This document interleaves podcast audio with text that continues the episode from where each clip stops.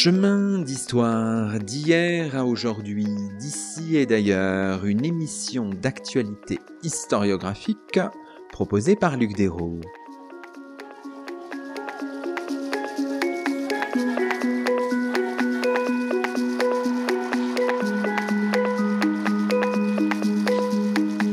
Bonjour à toutes et à tous, c'est le 172e numéro de nos chemins d'histoire, le 13e de la cinquième saison, et nous avons la joie d'accueillir à notre micro Stéphanie Hennette Vaucher. Bonjour à vous.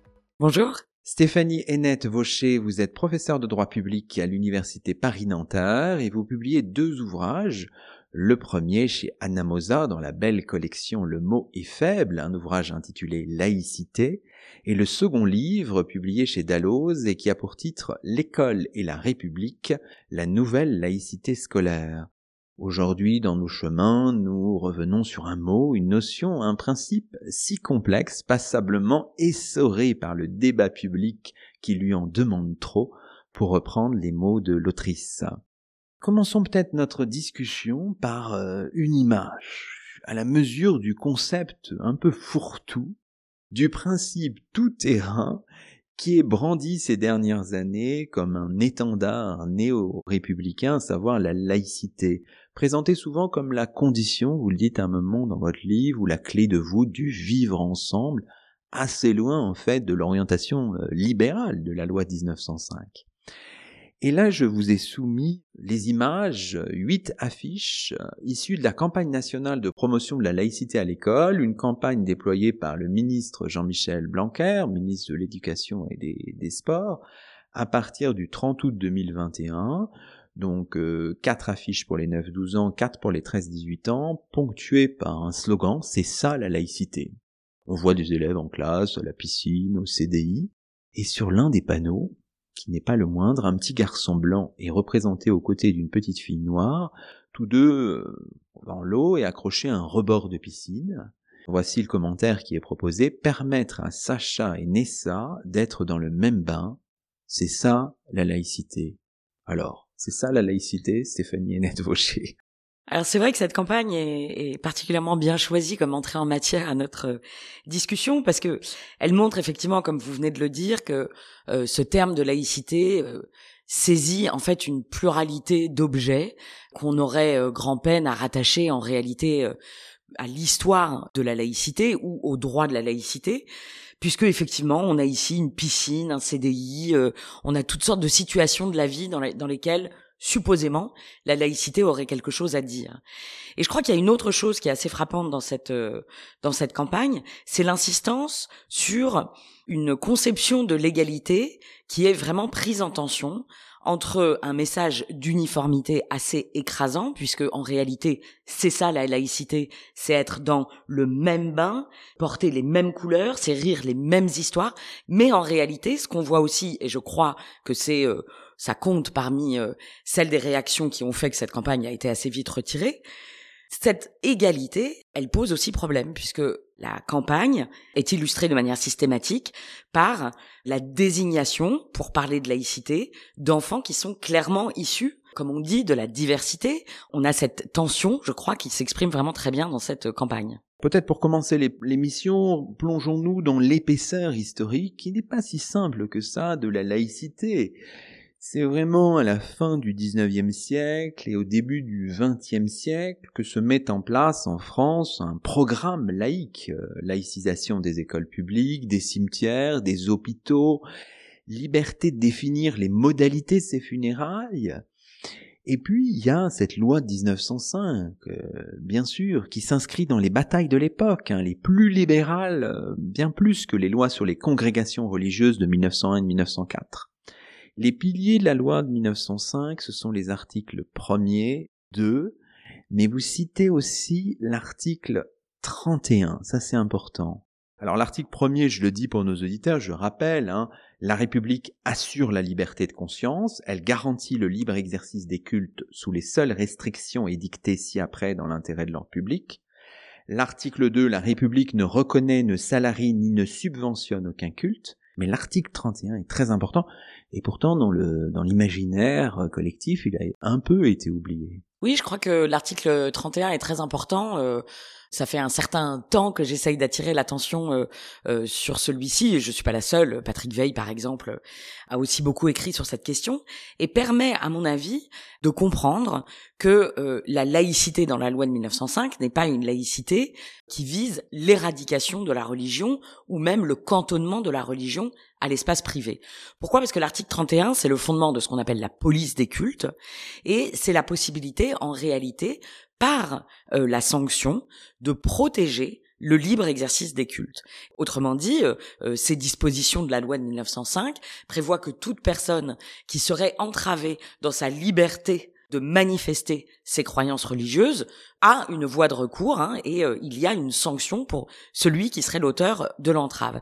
Et je crois que c'est très important pour comprendre que la loi de 1905, contrairement à ce que euh, on entend parfois dans le débat public, ne, ne fait pas du tout l'économie de cette idée de garantir le libre exercice par les individus de leurs croyances religieuses. Ce qui est intéressant, ce que vous montrez aussi euh, dans, dans vos livres, c'est que l'orientation libérale, au-delà euh, d'épisodes un peu médiatiques, les tensions de 1906, a été confirmée par l'interprétation qui est faite de la laïcité, donc au-delà de tensions ponctuelles. Hein. Dans la première moitié du XXe siècle, on voit très bien que voilà cette orientation libérale, elle s'enracine dans notre pays. Oui, il s'agit évidemment pas euh, de minimiser l'importance des tensions. Vous avez rappelé la loi Combe, qui est évidemment d'une emblématique hein, de, du caractère vraiment très dur de la laïcité, euh, voilà, qui est une des visions de la laïcité euh, qu'on rencontre à la fin du 19e, au début du 20e siècle. Mais effectivement, ce qui est très intéressant, c'est qu'après la loi de 1905, toutes ces tensions ne disparaissent pas en un jour. Et bien sûr, après la loi de 1905, il y a encore beaucoup euh, de laïcars zélés, pourrait-on dire, qui multiplient des arrêtés municipaux ou préfectoraux, qui visent euh, ici à interdire la sonnerie des cloches d'église, qui visent là à interdire euh, la procession, les processions religieuses avec prêtres en soutane dans l'espace public, ou qui vont chercher querelle aux enseignants qui sont catholiques. Mais en réalité, le fait que euh, toutes ces tensions perdurent euh, va générer en réalité beaucoup de contentieux. Dès les premières années qui suivent l'entrée en vigueur de la loi de 1905, le juge et le juge administratif en particulier va être de manière répétée sollicité pour interpréter en fait ce nouveau régime de laïcité qui découle de la loi de 1905. Et systématiquement, il va ancrer une lecture libérale, c'est-à-dire qui vise à restreindre au maximum les restrictions à la liberté religieuse, de sorte que le juge va estimer que la loi de 1905 ne s'oppose d'aucune manière, pas plus que le principe de laïcité, au fait que les cloches sonnent, au fait que les prêtres en soutane fassent procession dans la rue, etc.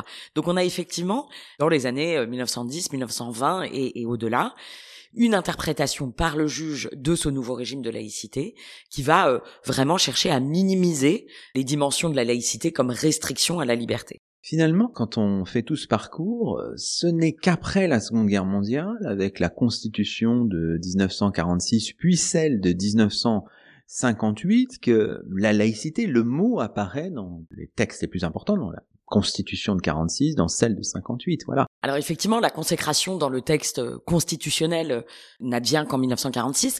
Le terme, malgré tout, commence, même s'il est absent de la loi de 1905, il, irrigue malgré tout justement euh, toute cette jurisprudence et on va avoir véritablement un droit de la laïcité euh, qui est édifié. Mais effectivement, le mot n'apparaît dans le, texte fondateur, la Constitution, qu'en 1946, puis après en 1958, sans être défini d'ailleurs. Hein, il n'y a pas véritablement de définition du terme, de sorte que, voilà, on a les débats que nous connaissons euh, incessants sur la signification du mot. Alors les débuts de la Ve République sont, tout à fait passionnants pour une question que vous traitez euh, dans votre livre paru chez, Dalloz. Euh, c'est la question de l'enseignement privé, la loi Debré. Alors on a oublié cette loi, alors qu'elle est toujours, c'est la loi matricielle. Hein. C'est un moment particulier parce que le ministre de l'Éducation de l'époque avait euh, démissionné, et donc c'était le Premier ministre lui-même, Michel Debré, hein, le premier Premier ministre de, de Charles de Gaulle, qui était ministre de l'Éducation par, par intérim. Et c'est une loi très favorable à l'enseignement privé. Finalement, les établissements sous contrat d'association avec l'État bénéficient de la prise en charge de l'intégralité de la rémunération des enseignants. Euh, ils ont une contrainte de respecter les programmes scolaires, d'accueillir tous les élèves, et ça aussi, ça pourra faire débat sans aucune distinction. Et ils ont en plus le droit d'affirmer un caractère propre. Voilà, on a oublié toute cette genèse-là. Ça, à l'époque, d'ailleurs, suscité pas mal de, de, de débats. Oui, je crois que la loi de Bré, effectivement, euh, doit, doit véritablement être euh, remémorée comme une des lois très importantes quand on s'intéresse à la question de la laïcité. Alors, vous en avez rappelé les principaux tenants et aboutissants. La loi de Bré, en fait, elle vient proclamer le principe de liberté de l'enseignement, qui avait déjà été proclamé euh, par différents textes législatifs euh, dans le courant du 19e siècle. Mais en 1959, proclamer la liberté de l'enseignement, c'est quelque chose d'un peu particulier, puisqu'en 1946, lors des débats de l'Assemblée nationale constituante, précisément, les démocrates chrétiens n'avaient pas obtenu l'inscription de la liberté d'enseignement dans le texte constitutionnel. La loi de Bré le proclame pour en tirer toutes les conséquences que vous avez dites, et puis, plus encore, le Conseil constitutionnel en 1977 va euh, dire que ce principe de liberté de l'enseignement et donc d'une certaine manière l'architecture de la loi de Bré a euh, valeur constitutionnelle. Donc ça, c'est effectivement très important parce que qu'est-ce que ça veut dire la liberté de l'enseignement? C'est la liberté pour les établissements privés d'exister, d'une part, mais surtout d'exister en affirmant un caractère propre. Ce caractère propre, il est confessionnel dans à peu près 95% des cas euh, sur les euh, un peu moins de 10 000 établissements d'enseignement privé qui existent dans le pays. Et effectivement, affirmer un caractère propre, bah, c'est très intéressant puisque en 1959, pour l'essentiel l'enseignement privé et catholique. Et donc ce que ce que j'essaye de développer comme idée ou comme clé de lecture dans l'ouvrage, c'est de dire que en réalité la loi de Bré repose sur un mécanisme d'accommodement de la spécificité de la religion, hein, de d'accommodement de la religion qui requiert des aménagements spécifiques en matière éducative, puisque en réalité on va permettre à ces établissements privés d'afficher une identité confessionnelle qui va venir compléter les programmes d'enseignement, qui va venir marquer les locaux, euh, un certain nombre d'activités, euh, etc. Donc c'est vraiment quelque chose qui est euh, tout à fait spécifique et qui, à mon avis, doit vraiment être à notre esprit lorsqu'on réfléchit à la question de la laïcité. Bien sûr, ce, ce concept, enfin cette idée de caractère propre, du point de vue extérieur, je ne suis pas juriste, ça paraît un petit peu, je sais pas, ambigu, vague c'est, je sais pas, il y a eu pas mal de, enfin, de réflexions juridiques autour de cette expression-là, avec un caractère un peu flottant finalement. Pas tant que ça, de manière assez intéressante, et je crois que ça va avec le fait que cette loi de Bré peut-être n'est pas euh, prise à la mesure de son importance. Néanmoins, il y a au moins deux grandes conséquences de ce caractère propre. Le premier, c'est que nous avons, avec les établissements privés, en tout cas ceux qui sont associés par le biais du contrat d'association ou du contrat simple à l'État, on a des établissements privés qui sont associés au service public de l'éducation nationale.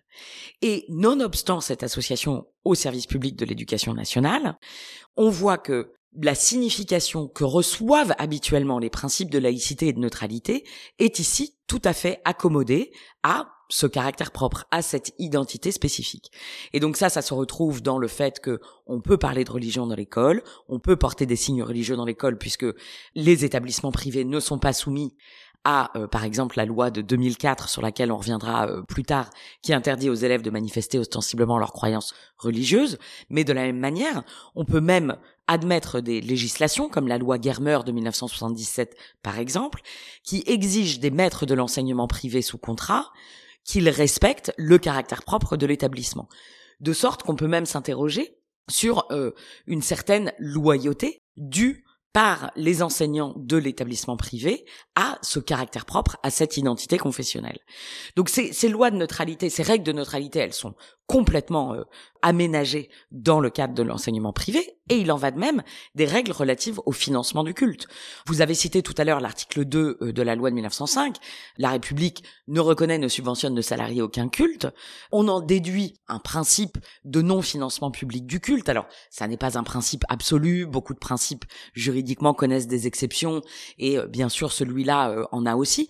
Mais enfin, avec le financement public des établissements privés, il me semble qu'on est dans une mesure telle qu'on est au-delà d'une exception, puisque aujourd'hui, dans le budget 2023, euh, c'est plus de 8 milliards d'euros qui sont consacrés euh, au financement étatique de l'enseignement privé, et ça, ça ne compte pas euh, les subventions locales hein, qui peuvent être consenties par les régions au lycée, les départements au collège, etc.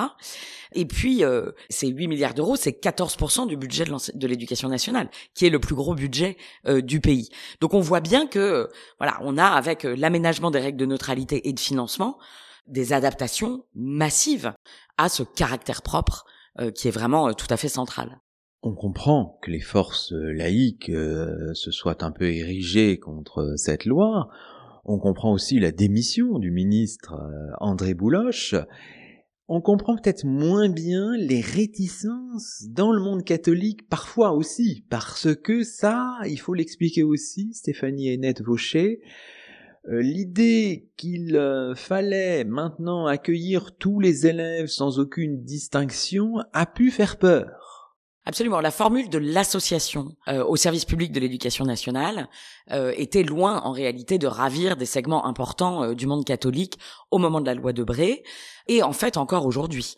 On, on, trouve aujourd'hui un certain nombre de, de, publications ou de prises de position dans certains segments du monde catholique qui estiment que d'une certaine manière, cette association au service public a considérablement euh, altéré justement euh, l'intégrité euh, de l'identité confessionnelle des établissements catholiques placés sous contrat, ce qui explique d'ailleurs qu'on observe aujourd'hui un renouveau assez significatif du choix de l'enseignement privé hors contrat dans le monde catholique, spécialement pour préserver davantage euh, la pleine autonomie, la pleine intégrité de l'identité euh, confessionnelle.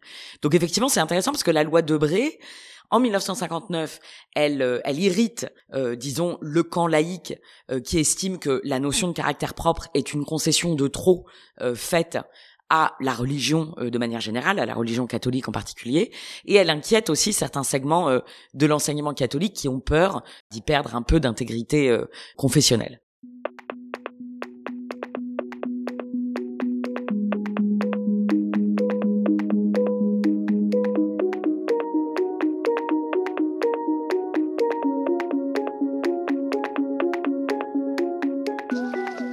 Vous écoutez Chemin d'Histoire, une émission d'actualité historiographique. Aujourd'hui, Luc Desros s'entretient avec Stéphanie Hennette Vaucher, professeure de droit public à l'Université Paris-Nanterre, autrice chez Anna Mosa d'un ouvrage intitulé Laïcité et chez Dalloz du livre L'école et la République, la nouvelle laïcité scolaire.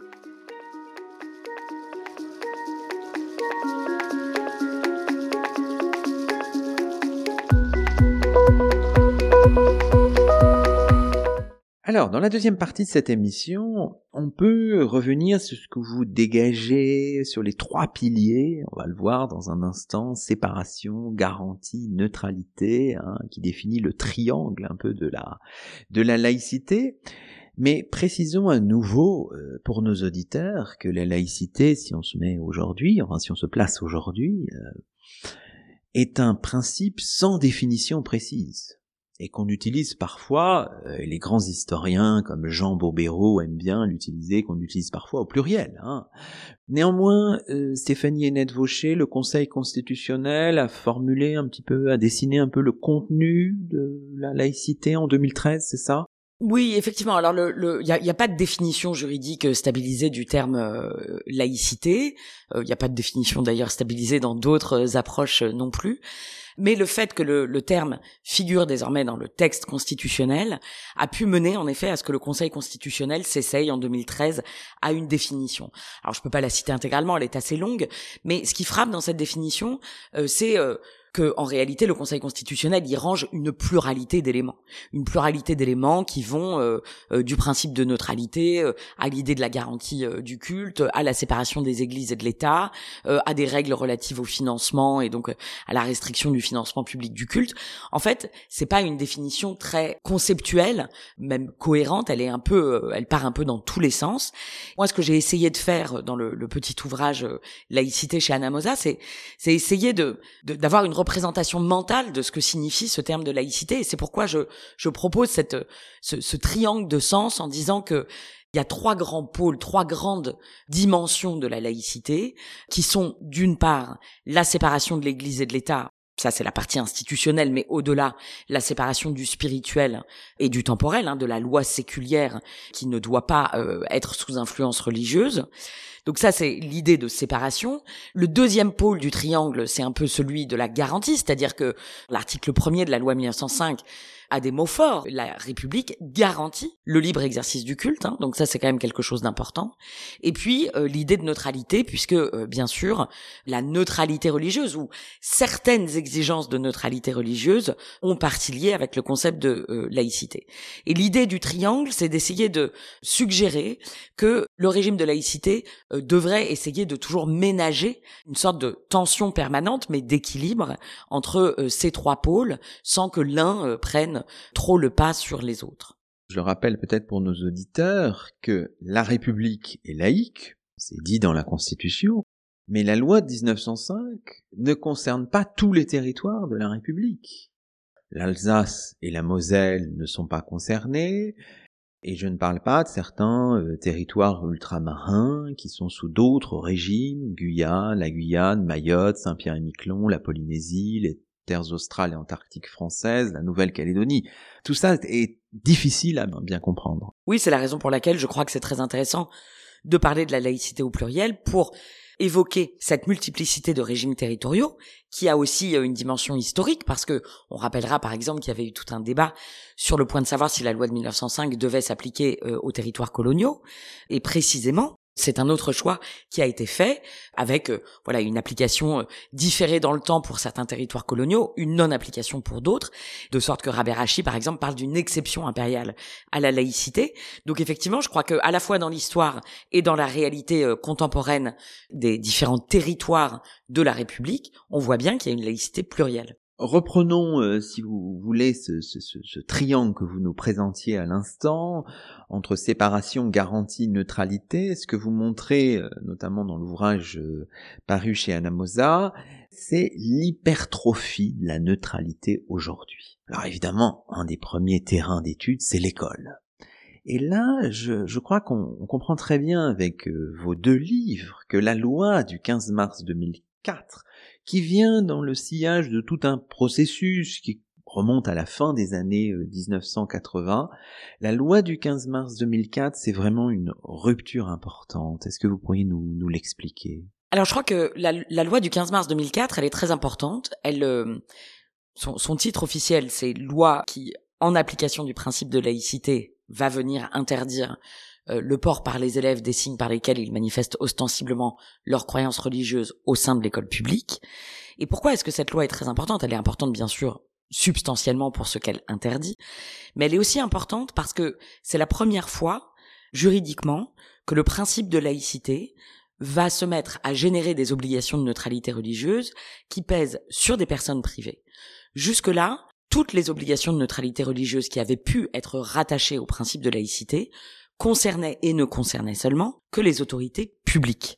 Voilà pourquoi nous n'avons pas de signes religieux dans euh, les tribunaux, euh, les écoles publiques euh, ou les institutions politiques. Voilà pourquoi les fonctionnaires et les agents publics qui sont réputés représenter la puissance publique, l'incarner d'une certaine manière, sont eux aussi astreints à une stricte obligation de neutralité religieuse dans l'exercice de leurs fonctions.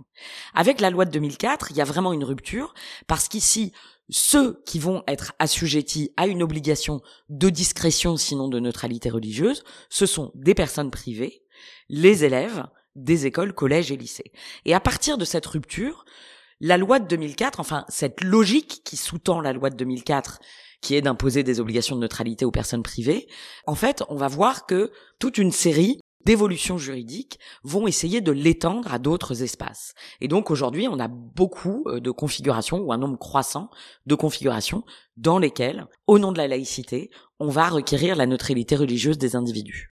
Qu'est-ce qui explique ce choix de demander aux élèves de ne pas porter des signes ostentatoires? Il y a tout un, un contexte depuis l'affaire de Creil en 1989. Absolument. Alors, L'affaire de Creil de 1989, euh, comme on s'en souvient, c'est souvent on l'appelle la première affaire du voile. Elle fait suite à l'exclusion de trois euh, jeunes filles qui refusent de retirer le voile islamique d'un collège de cette ville de l'Oise. Et après l'affaire de Creil, euh, il va y avoir une interpellation du Conseil d'État par le gouvernement qui lui demande, voilà, que faut-il faire dans cette situation? Est-ce que le principe de laïcité s'oppose à ce que ces jeunes filles portent le voile islamique? Et le Conseil d'État va en réalité faire écho à ce qu'il dit euh, depuis ces fameuses années 10, années 20, euh, où il, en, il enracine une lecture libérale de la loi de 1905. Il lit la loi de 1905 comme en fait ne disant rien des obligations ou des interdictions qui pèseraient sur les personnes privées. La loi de 1905, c'est une loi qui, pour lui, apporte la séparation de l'Église et de l'État, impose une interdiction de financement du culte, une neutralité religieuse des autorités publiques, mais ne dit rien de ce que devraient faire ou ne devraient pas faire les élèves. Or, dans une démocratie libérale, ce qui n'est pas interdit est autorisé, de sorte que la laïcité à la fin des années 80, est interprété comme ne faisant aucunement obstacle à ce que des élèves manifestent à l'école leurs croyances religieuses. Le fait que le Conseil d'État formalise explicite cela va générer une polémique dont 30 ans plus tard, euh, on entend encore euh, la rumeur, puisque cette question ne cesse de rebondir. Encore en septembre 2023, on avait le débat sur la Baïa. C'est effectivement là aussi 1989 euh, un moment de bascule dans le débat public, qui en réalité va continuer d'être nourri sur cette question jusqu'au vote de la loi de 2004. Ce qui permet d'ailleurs de dire une chose intéressante, c'est que en réalité, 19e essentiel du 20e siècle, la laïcité, dans le débat public, c'est parler du rapport de l'école à la religion et c'est parler du rapport de l'État à l'enseignement privé. Et d'ailleurs, euh, on a parlé de la loi Debré, euh, 1984, euh, avec le projet du gouvernement euh, Mauroy d'intégrer les écoles privées sous contrat dans le service public laïque de l'éducation nationale. C'est un peu le, le, dernier moment où le mot de laïcité va en fait se référer au problème politique du rapport de l'État à l'enseignement privé. Cinq ans après 1984, Creil, c'est le basculement dans un nouveau sens du principe de laïcité. Là, le terme de laïcité dans le débat public ne va plus du tout désigner la question du financement public de l'enseignement privé, mais va désigner toujours la question du port de signes religieux à l'école.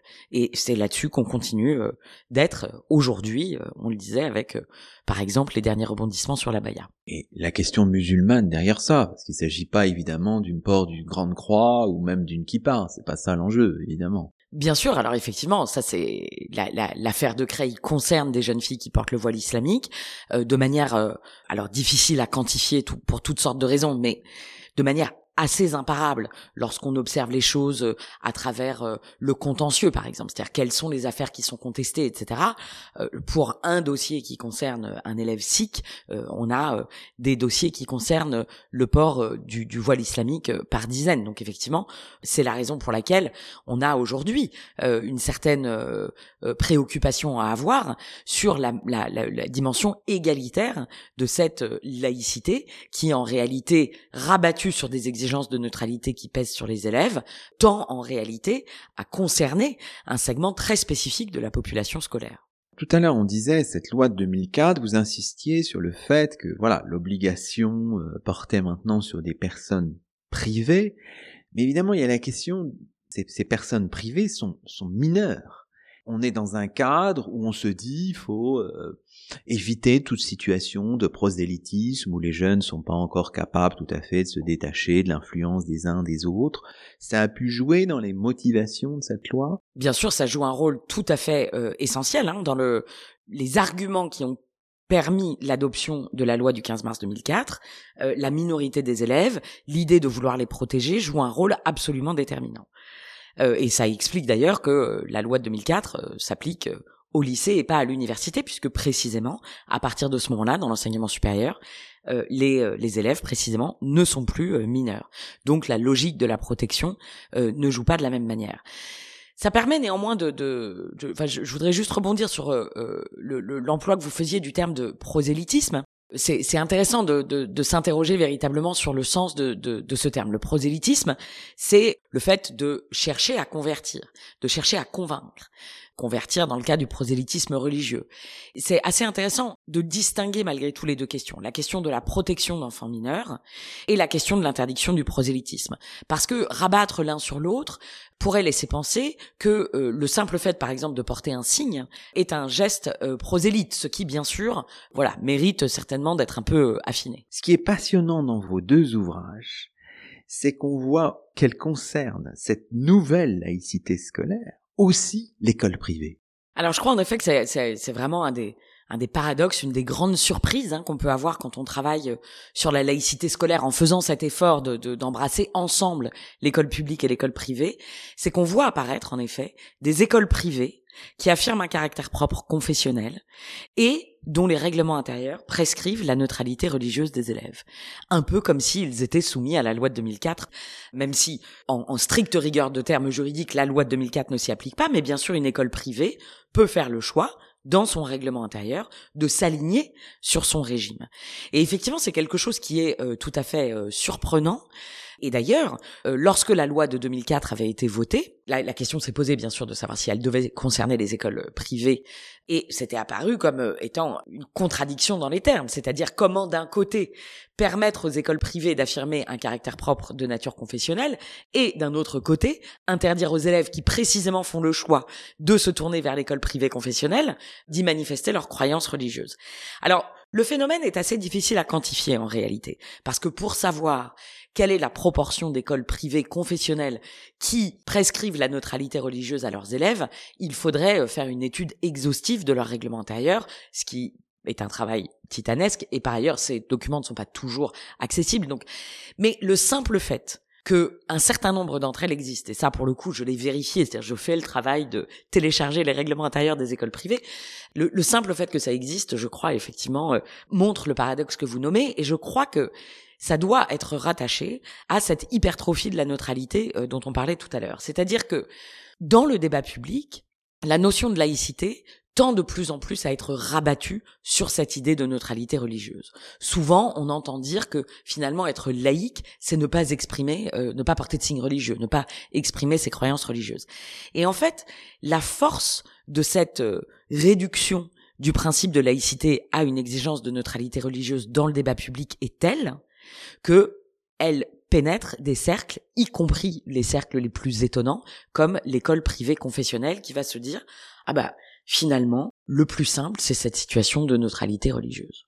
On peut aussi se demander si le choix euh, de certaines écoles privées d'imposer dans leur règlement intérieur la loi de 2004 n'est pas aussi tributaire d'une certaine forme de peur, parce que ces écoles accueillent aussi peut-être euh, des musulmans, etc., et qu'il y a peut-être une, crainte, non, derrière ça. Je sais pas, c'est très difficilement mesurable, mais on peut le conjecturer. C'est très difficilement mesurable. Je crois en effet que ça a à voir avec cette idée que le débat public tente à écraser laïcité sur neutralité pour toute une série de raisons, y compris celle que vous pointez, c'est-à-dire qu'on voit bien qu'il euh, y a une sorte de raidissement sur la laïcité rabattue sur la neutralité, à mesure que un pluralisme religieux croissant de la société cause des anxiétés très vives comme on le voit très bien. Hein, il suffit euh, de s'intéresser au débat public pour bien voir que le pluralisme religieux, l'islam en particulier, suscite de très grandes anxiétés. Et qu'on préfère parfois euh, voilà, résoudre d'une certaine manière par la laïcité, entendue comme neutralité, plutôt que d'affronter en fait cette question du pluralisme de la diversité. Au dépend de son caractère propre. Alors dans le cas particulier des établissements privés d'enseignement, y compris aux dépens ou en tout cas en contradiction ou en situation vraiment paradoxale avec l'affirmation d'un caractère propre confessionnel. Alors évidemment, cette hypertrophie de la neutralité, elle n'est pas qu'à l'école, elle est aussi au travail, dans l'espace public. On se souvient aussi euh, des débats sur la loi euh, du 11 octobre 2010. Ça c'est intéressant, hein il y a d'autres champs aussi, c'est pas seulement l'école, ça dépasse euh, de loin cette question. Oui, cette, euh, cette hypertrophie de la, de, la, de la neutralité, elle concerne effectivement d'autres champs. Comme je le disais tout à l'heure, à partir du moment où la loi de 2004 est venue fonder juridiquement des obligations de neutralité qui pèsent sur les individus, eh bien, cette logique a été déployée sur d'autres terrains. Alors effectivement, euh, au travail, par exemple, c'est un peu les rebondissements de l'affaire Babylou, hein, qui avait posé la question de savoir si une entreprise peut exiger la neutralité religieuse de son personnel? Est-ce que, en gros, l'entreprise peut se dire je suis laïque, pas d'expression des convictions religieuses chez moi. Et on voit que le droit français a considérablement évolué suite à l'affaire Babylou. Euh, la loi travail votée euh, sous l'autorité de la ministre El Khomri en 2016 permet désormais aux entreprises d'insérer dans leur règlement intérieur une clause de neutralité. Alors il y a quelques conditions, elle doit pas être trop disproportionnée, etc. Mais c'est une rupture avec le droit antérieur. Et puis effectivement, dans l'espace public, Là aussi, alors la loi de 2010, elle est très intéressante, qui interdit la dissimulation du visage dans l'espace public, mais qui en réalité, tant dans ses, son objet, enfin dans son intention que dans ses effets, est une loi qui vise à interdire une forme très particulière de dissimulation du visage, qui est le port du voile intégral. Cette loi, elle n'est pas euh, juridiquement fondée sur le principe de laïcité mais elle a été accompagnée par tout ce discours sur le fait que le dévoilement du visage était nécessaire aux conditions essentielles du vivre ensemble, aux conditions essentielles de la vie en société. Et donc ça revient à ce qu'on disait au début euh, de notre entretien. La loi de 2010, elle contient en germe, même si c'est de manière un peu implicite, cette idée d'une laïcité vivre ensemble qui en réalité euh, va permettre de générer des obligations, là en l'espèce des interdictions, qui pèsent sur les individus dans la vie en général. Hein, puisque là, euh, c'est une interdiction de porter un certain vêtement euh, dans l'espace public. Et ce faisant, euh, ce type d'évolution juridique enracine, diffuse l'idée selon laquelle la religion étant une question privée, étant un choix d'ordre privé, devrait être cantonnée à la sphère privée. Et donc là, il y a une sorte de tête à queue avec euh, ce qui s'est joué euh, au moment de la loi de 1905, où précisément euh, les grands promoteurs du texte, Aristide Briand, le juge administratif qui s'en est fait l'interprète libéral au début du XXe siècle, ont bien précisé que la laïcité n'emportait pas le cantonnement de la religion à la sphère privée, puisque précisément on n'interdit pas les processions en soutane. Donc il y, a, une sorte de, de profondeur historique, à mon avis, qui est importante à garder à l'esprit ici. Alors, si on continue à regarder votre triangle, hein, on a parlé évidemment de la neutralité, mais on voit que la logique de séparation euh, est fragilisée, que la garantie elle-même est affaiblie, ce que vous montrez euh, très bien. La loi du 24 août 2021 confortant les principes de la République est à cet égard très importante, elle affirme un pouvoir inédit de contrôle de l'autorité publique sur les organisations en charge des cultes. Vous dites à un moment, on s'approche d'un régime d'autorisation préalable des associations cultuelles. Et ça, c'est inédit. Oui, la loi du 24 août 2021 euh, euh, marque en effet euh, quelque chose de tout à fait fascinant du point de vue du principe de séparation des églises et de l'État, puisque plusieurs dispositions du texte constituent une, ingérence, peut-être pas sans précédent historique, mais enfin sans précédent depuis que la séparation est proclamée de l'autorité publique dans les cultes. Alors par exemple, il y a des dispositions de la loi qui disent très précisément quelle forme doit prendre l'association cultuelle, quelles doivent être ses instances de gouvernance, etc. Et puis il y a un nouveau pouvoir euh, du préfet qui s'approche effectivement d'un pouvoir d'autorisation de l'association culturelle, hein, alors qu'on était autrefois dans un régime plus libéral de simple déclaration. Là, il y aurait pas seulement une déclaration par l'association culturelle de son existence, mais presque une autorisation par le préfet, d'autant que cette autorisation doit être désormais renouvelée tous les cinq ans.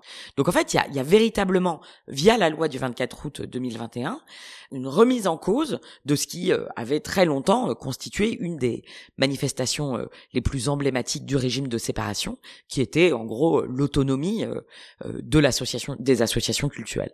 Et tout ça se fait sans que le, Conseil constitutionnel pointe le bout de son nez, enfin non, c'est ça qui est un peu surprenant. C'est un peu surprenant. Alors l'avis du Conseil d'État sur le projet de loi séparatisme, comme on l'appelait alors, donc euh, sur le, la première version de la loi qui deviendra confortant les principes républicains, était assez euh, réservé. Hein. Euh, le Conseil d'État avait exprimé beaucoup de nuances, mais en effet le Conseil constitutionnel, pourtant saisi, n'a pas estimé qu'il y avait là d'inconstitutionnalité. Évidemment, sur le, le, troisième pilier, la garantie, ce que je disais, elle est affaiblie. Et vous posez une question, la liberté religieuse est-elle la même pour tous? Vous montrez qu'il y a des différences de traitement dans l'application de la loi. Vous mentionnez par exemple l'arrêt du Conseil d'État sur les crèches dans la rue ou dans les bâtiments publics. Crèches qui sont possibles, qui sont considérées comme des traditions locales, c'est l'arrêt du 9 novembre 2016, et puis un peu plus loin, quelques lignes plus bas, vous examinez l'arrêt du Conseil d'État validant la dissolution du collectif contre l'islamophobie en France, le CCIF, le 24 septembre 2021. Et là, les arguments sont, enfin, sont pas les mêmes. Enfin, c'est comme s'il y avait deux poids, deux mesures. Oui, oui, c'est assez intéressant, je crois, de faire des, des, mises en analogie, ça permet euh, de voir que, en effet, pourquoi est-ce que euh, la, la, garantie, le pôle garantie du triangle de sens de la laïcité est un peu affaibli? Parce qu'en réalité, bon, il s'agit pas de dire qu'il n'y a plus de libre exercice du culte ou plus de liberté religieuse en France, mais en revanche, il me semble, en tant que juriste, qu'il euh, y a un certain nombre d'indices que cette liberté n'est pas également garantie à tous, et que, en effet, certains groupes sociaux essuient les rigueurs de la loi euh, de manière beaucoup plus fréquente que d'autres. Effectivement, en 2016, le Conseil d'État dit "Oh mais une crèche de la nativité, euh, ça n'a pas une signification que religieuse. Il y a des traditions locales, il y a, ça peut avoir une signification culturelle, festive et donc dans certaines conditions, on peut accepter que la laïcité n'est pas méconnue lorsqu'une crèche de la nativité est installée dans l'espace public ou dans un bâtiment public. De la même manière, il y avait eu un autre arrêt en 2001 où euh, le Conseil d'État avait estimé que le fait que des religieuses en cornette interviennent à l'intérieur d'établissements pénitentiaires pour y faire un certain nombre d'activités avec les détenus assister l'administration pénitentiaire n'était pas euh, contraire au principe de laïcité parce que elle, elle ne s'engageait pas dans des activités de prosélytisme. À l'inverse, on voit bien le traitement, par exemple, de la laïcité à l'école. On voit bien que il y a des signes, en particulier lorsqu'ils sont portés par des élèves dont les autorités scolaires ont des raisons bonnes ou mauvaises de penser que ce sont des enfants qui viennent euh, d'une famille euh, dont la religion est musulmane, par exemple. Eh bien, un signe tel que un bandana ou une tenue qui s'approche trop de euh, l'abaya euh, va être interdite immédiatement. Et on voit bien qu'il y a un contraste là entre le traitement de certains signes et le traitement euh, d'autres signes. Et en ce qui concerne la dissolution du collectif contre l'islamophobie en France, ce qui m'a beaucoup intéressé, c'est qu'en réalité, lorsque le CCIF a été dissous, c'était sur deux fondements. D'abord, une participation à des activités terroristes, d'autre part, euh, des propos sans nuance qui dénoncent l'islamophobie d'État des politiques de lutte contre le terrorisme. Lorsqu'il a été saisi, le Conseil d'État a assez sèchement censuré le ministère de l'Intérieur en disant qu'en gros, le dossier sur le volet terrorisme était vide. Le Conseil d'État a dit euh, vraiment, il n'y a pas euh, de participation du CCIF à des activités terroristes. Ne reste donc qu'un fondement pour valider néanmoins le décret, c'est les propos sans nuance, la dénonciation de l'islamophobie d'État. Et quelques temps plus tard, un autre groupe a fait l'objet d'une dissolution, puisqu'il y a beaucoup de dissolutions administratives ces temps-ci. Le groupement antifasciste de Lyon et des alentours, le GAL, qui eux, en gros, euh, se sont fait euh, dissoudre parce que euh, ils crient mort aux flics. D'accord? Ils invectivent, ils ont des actions violentes et ils dénoncent la police. Et donc en réalité, on a euh, là encore une mise en analogie qui est un petit peu troublante, puisque euh, la dissolution du GAL va être censurée par le Conseil d'État, qui dit que là, euh, il y a véritablement un pouvoir excessif du ministre de l'Intérieur en matière de dissolution, parce que le simple fait d'avoir des paroles, y compris très violentes, contre les flics, ne mérite pas la dissolution, alors que néanmoins, le même Conseil d'État avait validé la dissolution pour un seul discours de dénonciation de l'islamophobie d'État. Donc je crois qu'en effet, c'est important de prêter attention à euh, ce qui peut s'apparenter effectivement à des différences de traitement, euh, au fait que on a euh, de temps en temps du deux poids deux mesures qui trouve sa place au sein des raisonnements juridiques.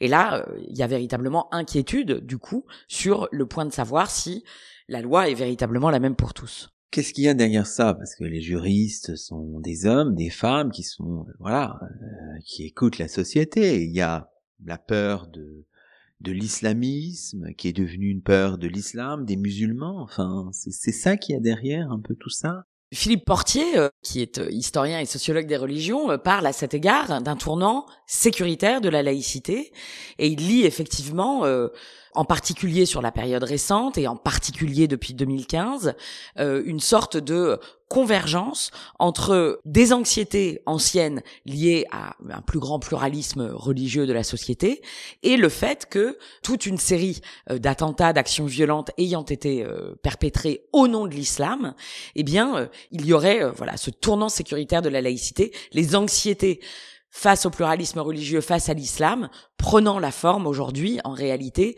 euh, d'amalgame, même si tout le monde s'en défend, entre euh, l'islam et actions violentes, euh, terrorisme, etc. Et à cet égard, d'ailleurs, la loi séparatisme dont on parlait tout à l'heure est très importante, puisque le Premier ministre, Jean Castex, le 9 décembre 2020, lorsqu'il présente le projet de loi en Conseil des ministres, dit « Nous avons un ennemi, c'est l'islam radical ». Et le ministre de l'Intérieur, quand il ouvre les travaux à l'Assemblée nationale, dit « La République est malade euh, d'un mal qui est le séparatisme. Et donc on a une mise en équivalence, enfin voilà, un risque de glissement en tout cas entre islam, islam radical, communautarisme, séparatisme, terrorisme, etc., qui nourrit ce que Portier appelle le tournant sécuritaire de la laïcité.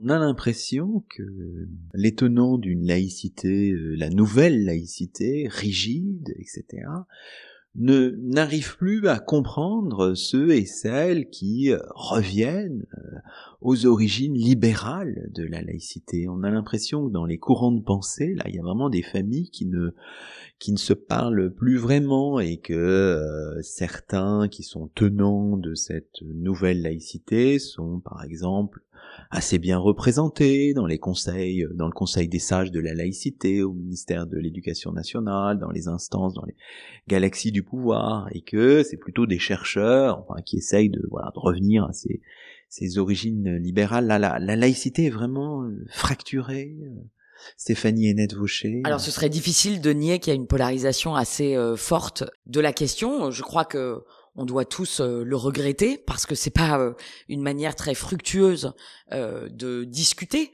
et de faire vivre un principe voilà qui a partie liée à notre histoire et à l'histoire républicaine. Et sur cette question de la nouvelle laïcité je crois que moi une des choses qui me frappe beaucoup c'est que un des premiers usages sauf erreur documentés de l'expression nouvelle laïcité on le trouve dans un rapport remis en mai 2003 par François Barouin au Premier ministre. Alors ça compte parmi les rapports qui euh, euh, vont euh, paver le terrain pour le vote de la loi du 15 mars 2004 et il appelle de ses voeux donc cette nouvelle laïcité dont il dit lui-même François Barouin l'auteur du rapport qu'elle est en quelque sorte incompatible avec les droits de l'homme. Et je crois que euh, c'est quelque chose de très important, c'est-à-dire qu'en effet, il y a quelque chose dans cette idée de nouvelle laïcité, dans cette idée de laïcité très largement écrasée sur le principe de neutralité, dans cette idée de laïcité qui euh, génère des obligations ou des interdictions qui pèsent sur les personnes privées, qui sont désormais contraintes de ne plus exprimer leur religion dans un certain nombre de cas. Ben oui, pourquoi dit-il que c'est incompatible avec les droits de l'homme? Parce qu'en effet, c'est une d'abord une restriction à la liberté religieuse. Encore une fois, l'article premier de la loi 1905 dispose que la République garantit le libre exercice du culte. Et on en arrive au début du XXIe siècle à une idée d'une nouvelle laïcité incompatible en partie avec les droits humains parce que précisément bah, cette liberté de culte, elle a été érigée un peu en figure de la menace contre la République. Peut-être une ultime question traditionnelle dans nos chemins euh, d'histoire même avec euh, une professeure de droit, quels sont vos, vos chemins de chercheuse pour les mois, les années euh, à venir? Quels sont vos, vos chemins? Vous allez continuer à travailler sur la laïcité, l'école, peut-être sur d'autres choses? Bah écoutez, euh, en l'occurrence, je, je m'intéresse beaucoup à cette question des règlements intérieurs des écoles privées, parce que j'aimerais bien euh, voir s'il est possible de prendre un peu la mesure de ce paradoxe ultime qu'est l'école privée confessionnelle neutre. Bon, bah, joli programme. Merci beaucoup, Stéphanie et Ned Vaucher. Merci.